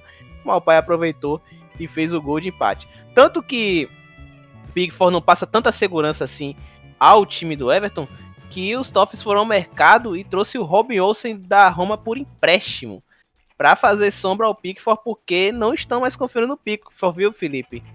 E eu acho que foi uma boa. Acho que o Pickford tá ameaçado até na seleção inglesa, no English Team, porque o Jim Henderson parece que tá pedindo passagem, viu? A situação do Pickford não é nada boa. É, não só o, o, o de Henderson, como até a temporada passada, o Pope também pedia passagem. Verdade. A questão é que o Pope não começou bem, até porque o Burnley está em outro, em outra menor, também não começou bem, começou muito mal, e o de Henderson virou banco. Então não sei até que ponto nosso querido treinador, selecionador inglês, vai, vai chamar eles é, para a equipe. Mas assim, o, o, o Pickford, ele teve um ano muito bom no Sunderland, lá atrás. Teve uma Copa do Mundo assim maravilhosa, depois conseguiu jogar e depois realmente ele não manteve, não conseguiu manter o, o nível. É, decaiu muito, é fina de goleiro inglês, inclusive, a gente, viu mesmo com o Joe Hart, algum, alguns anos atrás, para quem, quem imaginava que ele seria World Class a vida toda, não foi. Então, essa é uma questão aí. Eu não conheço realmente o, o, o goleiro que chegou, mas é sempre bom você ter, ter uma sombra aí para ver se o Pickford se alerta e volta a ser um, um, um, bom goleiro e ser aquele goleiro que a gente já viu aí na Premier League. Vamos esperar, vamos aguardar. O Walcott, que jogou no, na última partida, nessa deadline, acabou sendo emprestado para o Southampton. Realmente ele perdeu um pouquinho de espaço, né? tem o Iwobi aí.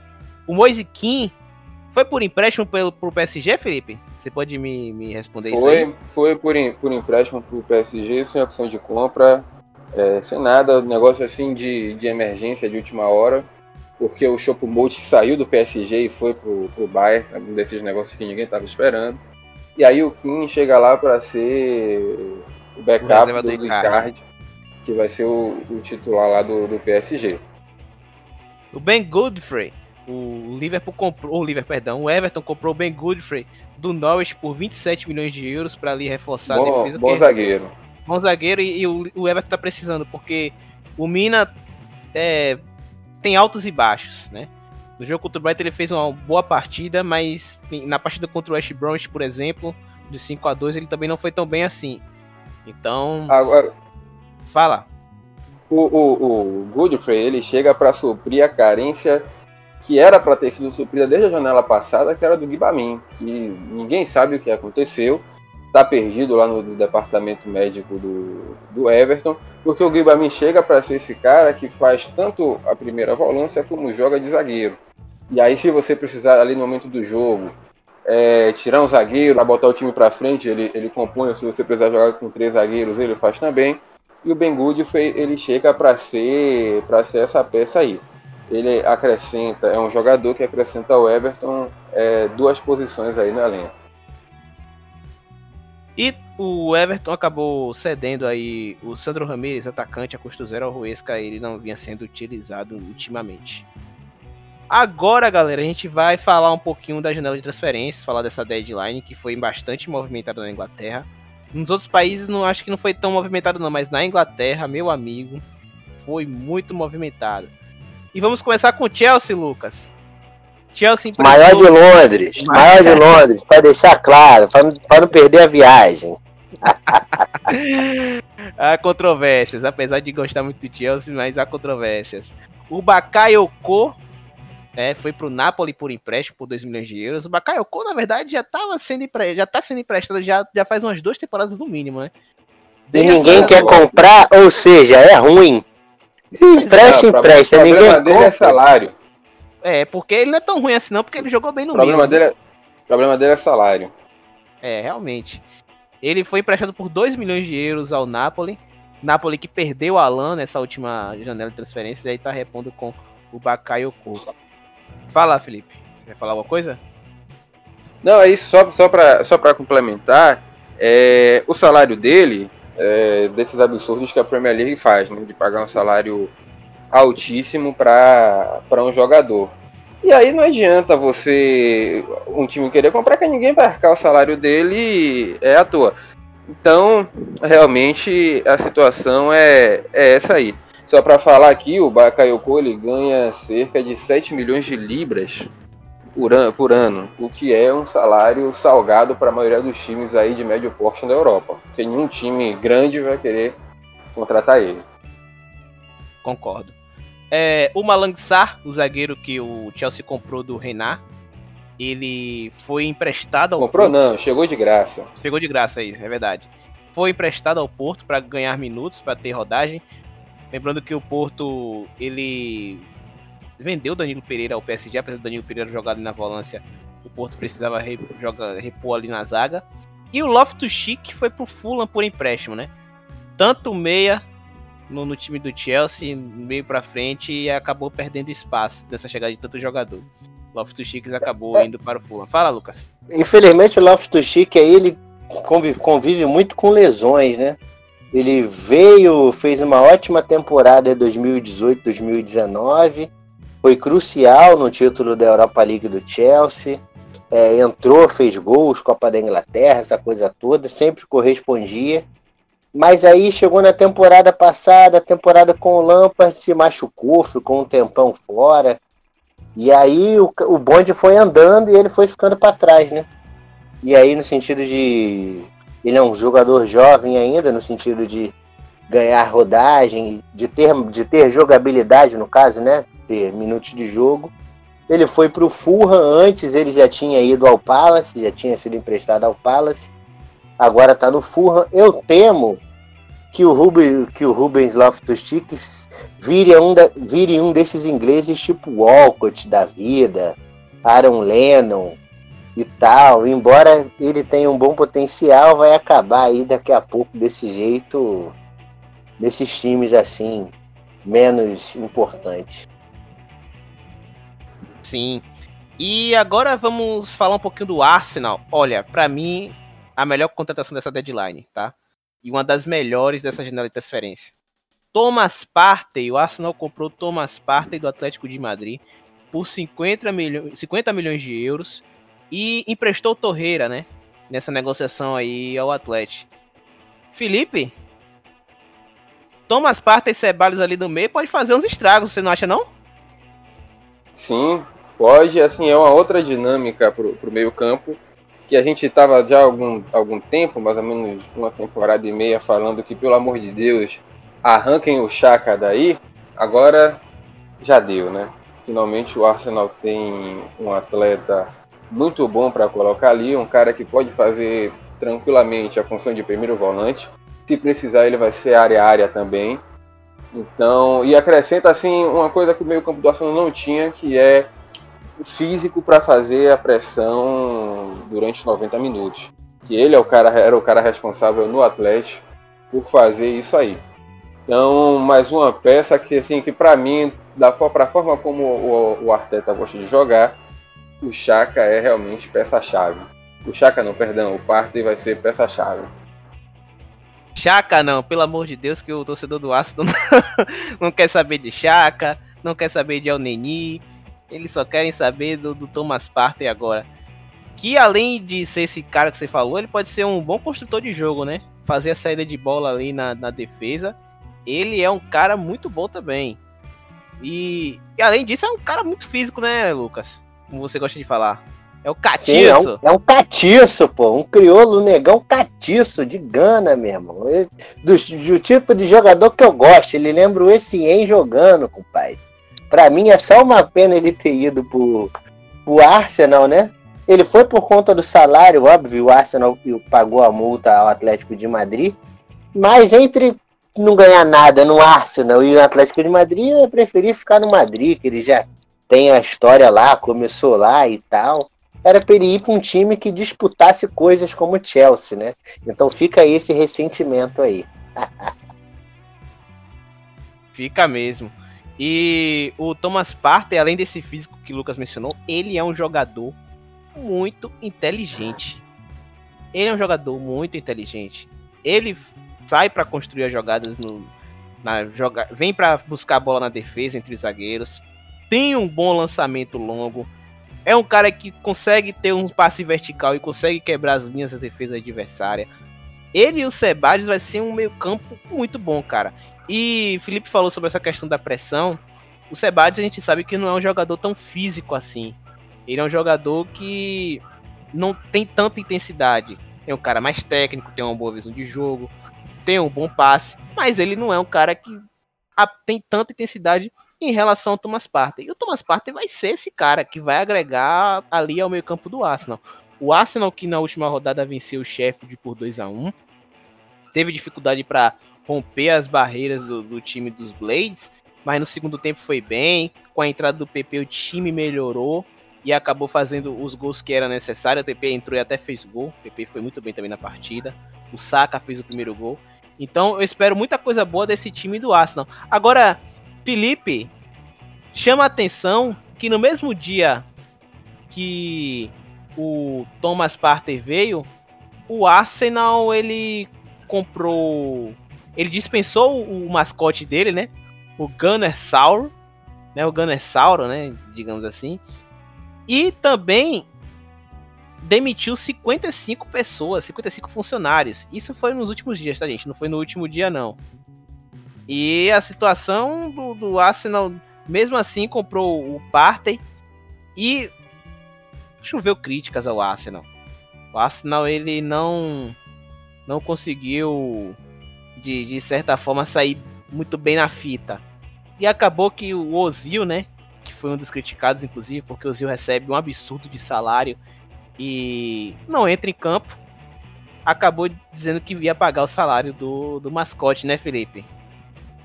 Sim, é, ele disse que ia pagar o, o salário do mascote, mas falou que era muito tarde, porque num desses, numa dessas jogadas de marketing sensacionais, o Sevilha acabou contratando o mascote do Arsenal. Então o Gunnersauro vai mudar um pouco de clima, vai sair da, da fria e cinzenta Londres e vai para Andaluzia. Vai tirar onda lá é, no litoral no litoral espanhol. É, agora a justificativa do Arsenal para essas demissões foi que não tem previsão de volta a, a campo, de volta de torcida aos estádios, então não fazia sentido para o clube manter esses funcionários que lidavam diretamente com, com o match day, né, com, com os, dias, os dias da partida e trabalhavam diretamente na organização da partida, por isso até o mascote, até o mascote rodou nessa aí. É, eu acho, assim, para um time como o Arsenal, que, vamos lá, te propôs, quando você soma tudo, a pagar 110 milhões de libras pelo Partey, que vai pagar um salário de 14 milhões de libras anuais ao Partey, e que aparentemente não está com esse problema financeiro todo a ponto de 50 funcionários. É, assim, acredito que 50 salários não iriam fazer é, essa falta ao Arsenal. A título de comparação, na própria matéria do Express, que fala sobre essa situação, que, que deu uma, uma maior detalhada nisso aí, a matéria diz que desses 55 funcionários, o que tinha o maior salário anual era justamente o mascote, que ganhava 30 mil euros, 30 mil libras anuais. Em comparação ao Partey, que vai ganhar 14 milhões, né? Realmente não entendi a qual é a do Arsenal. Assim, ao que se pese é que você tem outros clubes pelo mundo todo, isso não foi exclusividade da Premier League, é, muitos, muitos times passaram por demissões para manter seus elencos profissionais. Foi, foi algo triste realmente que aconteceu na pandemia, mas é, eu não esperava isso de um de times grandes como o Arsenal. E até em que se pese, o Liverpool fez, não chegou a demitir, mas mandou seus funcionários de salários mais baixos pedir auxílio do governo, que também foi bastante criticado. Então eu não esperava realmente essa postura desses times maiores. Ô Vinícius, Pode falar. Você falou do Ozil, você sabe onde. Só pra descontrair, você sabe onde o Ozil deve estar agora? Ah, eu acho que tá jogando Fortnite em algum lugar.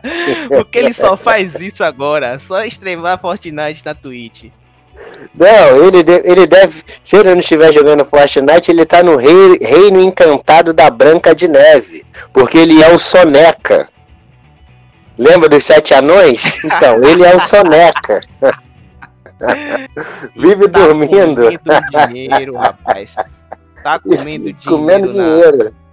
Na, no Arsenal. 200 mil libras por semana, 18 milhões de libras por ano. Não, 200 mil libras não, são 350 mil libras por semana. 350 mil, então o cálculo tá equivocado aqui. 350 mil libras por semana. Que meu Deus do céu.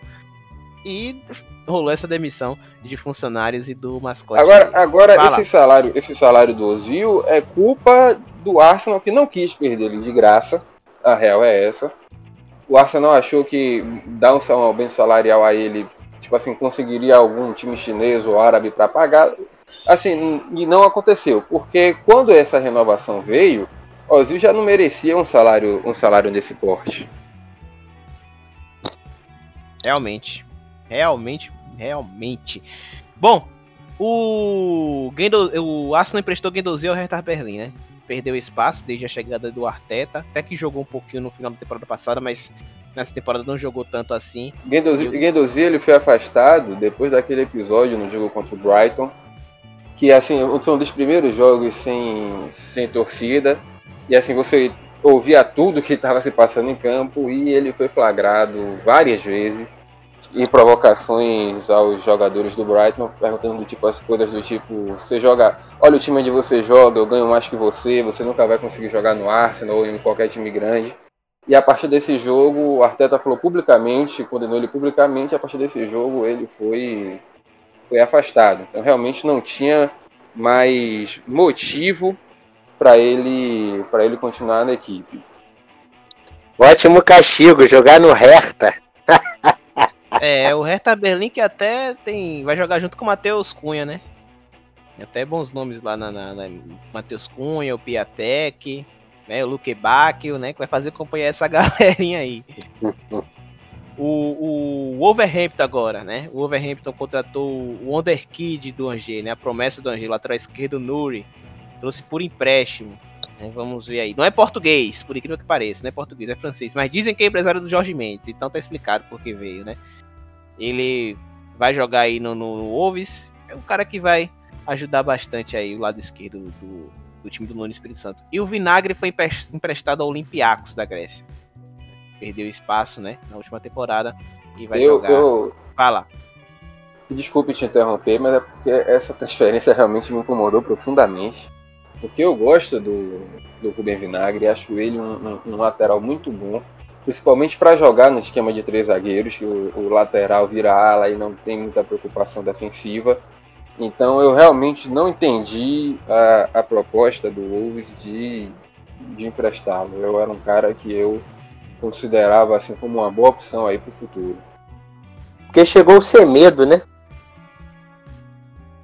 É, Mas chegou o Semedo Semedo lateral é. direito. Semedo joga lateral, lateral direito. Lateral direito. Vinagre é lateral esquerdo.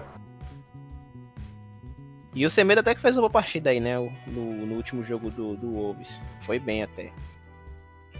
É, West Ham. O West Ham emprestou o Felipe Anderson ao Porto, né? O David Moyes não, não, vai, não utiliza mais o Felipe Anderson, ele acabou indo para o Porto, isso foi até hoje, no dia 6 de outubro. O Leeds. O Leeds contratou Rafinha do Stade Renard, ponta direita. Bom jogador, né? vem chegar para competir ali junto com o Elder Costa no lado direito do campo. Olha, o, o Bielsa tá montando montou um time legalzinho para essa Premier League, viu? Eu não vejo o Leeds passando sufoco para ser rebaixado ou qualquer coisa, briga por rebaixamento. Eu acho que o Leeds não vai passar tanto sufoco como eu imaginei quando a temporada acabar, porque se reforçou bem com o Rodrigo, trouxe o Robin Koch que falhou no jogo contra o Fulham até, né? Cedeu um pênalti, mas jogou bem contra o Manchester City. Então, o time do, do, do Leeds está bem montado. Eu tô, gostei bastante da forma como o Bielsa montou a sua equipe. O Rafinha vem para contribuir bastante. Tem alegria nas pernas do Rafinha, viu? Canhotinho, tem joga no lado direito que tem alegria nas pernas. E para fechar, Felipe, o Sheffield trouxe o Brewster, né? Do, do Liverpool. O que, é que você tem a dizer? Você disse que espera mais de 15 gols dele com a camisa do Sheffield. Sheffield que não começou bem a temporada, né? É, o Sheffield não começou bem, é, assim como, como o Burnley, né? As sensações da temporada passada estão aí capengando. E eu, eu, assim, o Brewster é uma das joias do, do Liverpool. Ele já está nessa fase de, de, de, ser emprestado. E como em seis meses no Swansea, lá na Championship, que é um time menos qualificado e menos organizado, ele conseguiu fazer 12 gols. É, eu espero que ele seja, que ele consiga pelo menos manter essa faixa aí de 12, 15 gols aí no Sheffield. Considerando, claro, que o Sheffield é mais organizado e que vai oferecer mais condições a ele. É, eu gosto do Brewster, ele não é esse atacante super técnico, é, mas ele é um cara rápido e com poder de finalização incrível. Ele tem uma noção de posicionamento é, muito boa e ele é um desses atacantes, é, vou colocar aqui entre aspas, mais raiz, que aí conseguem fazer gols apenas com um, toque na bola. Se posiciona o corpo e finaliza. Então, e o que é, que é o essencial para o Sheffield, que é um time que não constrói é, muito jogo. Então, é, toda a sorte do mundo ao, ao Brewster, que tem uma, uma, cláusula, uma cláusula de recompra aí pelo Liverpool. Espero que ele vá muito bem que o Liverpool considere, daqui a algum tempo, comprá-lo novamente. Ele foi vendido por 26 milhões de euros. Ah, Brewster Lucas... vai jogar no lugar do McBurney ou do McGoldrick? É, é isso que eu ia, te per... eu ia é. perguntar agora. Fala aí, Felipe. Você ia, falar, ia responder? Não, deixa pro Lucas. Eu Não, acho que ele. Eu só respondo o seguinte: Não, negativo. McGoldrick ontem, McGoldrick hoje, McGoldrick sempre. Sempre. Intocável. McGoldrick o inominável. Olha, McGoldrick soube da contratação do Bruce já meteu o gol contra o Arsenal, viu? E foi um gol contra É. o Débora, ele colocou lá De no esquerda. de esquerda. É. Foi um belo gol do McGoldrick. Já fez mais gol do que na temporada passada com a camisa do, contra, o- contra o Chelsea, né? Que ele demorou uns. Nem lembro quantas rodadas, mas foram muitas rodadas até ele fazer um gol. É, rapaz, só fez gol. McGoldrick só fez gol no Chelsea, no Arsenal e no Arsenal, acha aí. O cara é o rei do. Big Six, o rei de Londres. O rei de Londres, pô, é o papai. Daqui a pouco ele vai jogar lá no azulão de Londres logo. Bom, galera, o Kickoff 35 ele fica por aqui. Foi um episódio longo, mas mereceu ser longo porque houve muita coisa nesses últimos dias. A, a rodada também mereceu falar um pouquinho também, né? Só para fechar aqui o que aconteceu na, na última rodada, os outros resultados, claro, o Chelsea deu 4 a 0 no Palace com a boa estreia do Chilwell, Chilwell com assistência e um gol. Foi bem, foi um dos principais jogadores. O Newcastle, né, do, do Titio Bruce, deu 3x1 no Burley, do Shandaish. Shandaish nada bem. Southampton deu 2x0 no West Bromwich. É, o time jogou bem. E também teve o Wolves vencendo o Fulham por 1x0. O Fulham vai bater e vai voltar. Quatro derrotas junto com o Sheffield. Também não vem tão bem assim não. Enfim. Valeu, Felipe. Valeu, Lucas. Valeu, galera. Um abraço. Valeu aí, Guilherme, pela participação no Kickoff. E você pode voltar sempre, viu? Agradeço o convite demais, galera. Valeu, e eu, você vai participar demais, viu? Quando tiver Manchester United aqui e for a pauta, você é o nosso especialista. Principalmente o United perdendo. Olha pra isso, velho. não, quer... não quer ver a felicidade de Guilherme. Desses aqui, né? Assim, assim como ele não quer ver a minha, né? Não, mas aí, né? Não vou entregar ninguém aqui não nesse grupo, nessa galera aqui, não ficar quieto, né? Mas é, espero sim que tenham mais convites e, e fico feliz. E vou até me inteirar mais um pouco também sobre as outras equipes que eu acabo que acompanho também numa frequência muito boa a Premier League, porque é uma das ligas que eu gosto. Né? Realmente, a Premier League, ela, ela tem o. merece ser assistida porque entrega muito bem o produto. Bom, galera, o Área Área, como eu já falei no início do episódio, é o podcast que fala sobre futebol nacional e internacional. Além do Kickoff, tem o Alemania, que fala sobre futebol alemão, que também deve falar um pouquinho da janela de transferências aí. Falar um pouquinho do que do Choupo-Moting no Bayern de Munique, né, que não deixa de ser uma surpresa. Tem o Futebota, que vai voltar, também já vai voltar nessa semana com um novo episódio. Temos o futebol BR aí, do Bahia perdendo pro esporte. Fred deve estar doido, né? Coitado de Felipe, que Fred vai encarnar em Felipe no próximo episódio aí, eu tenho Já tô, já tô me certeza. preparando pra sexta-feira já. Vai ser um episódio muito divertido. O Vasco tomou uma lapada do Galo, ó, gente. Teve um cara aqui Não, quando o Vasco Essa fez o semana. gol. É gol do Vasco! Aí quando o Atlético virou, meu amigo, só rolou xingamento. Essa, essa semana, pra mim, ou vai ser muito boa ou vai ser muito ruim, porque amanhã tem Bahia e Vasco. Se eu perder, eu nem apareço sexta-feira. Já viu, né? Que torcedor fajuto esse aí, viu? Não aparece nas horas mais difíceis. Bom, galera, lembrando que tá rolando as inscrições ainda aí. Quem quiser inscrições para ser novo membro do futebol, tá? Do da novo quadro da La Liga também, que vamos falar sobre La Liga, né? Porque era das grandes ligas é a que tá faltando aqui no nosso arsenal. E também sobre o Alemania. Tem uma vaga também sobrando para Alemania. Quem quiser se inscrever pode se inscrever. Tá lá na, no Twitter, tá? Nossa, nossa rede social, né? Que a gente se apresenta lá no Twitter. Então, se quiser, o edital está lá. Vá lá no, no Twitter que vocês vão encontrar e vocês assim se inscrevem. Valeu, galera. Falou. Até daqui a 15 dias. Valeu, falou. Fui.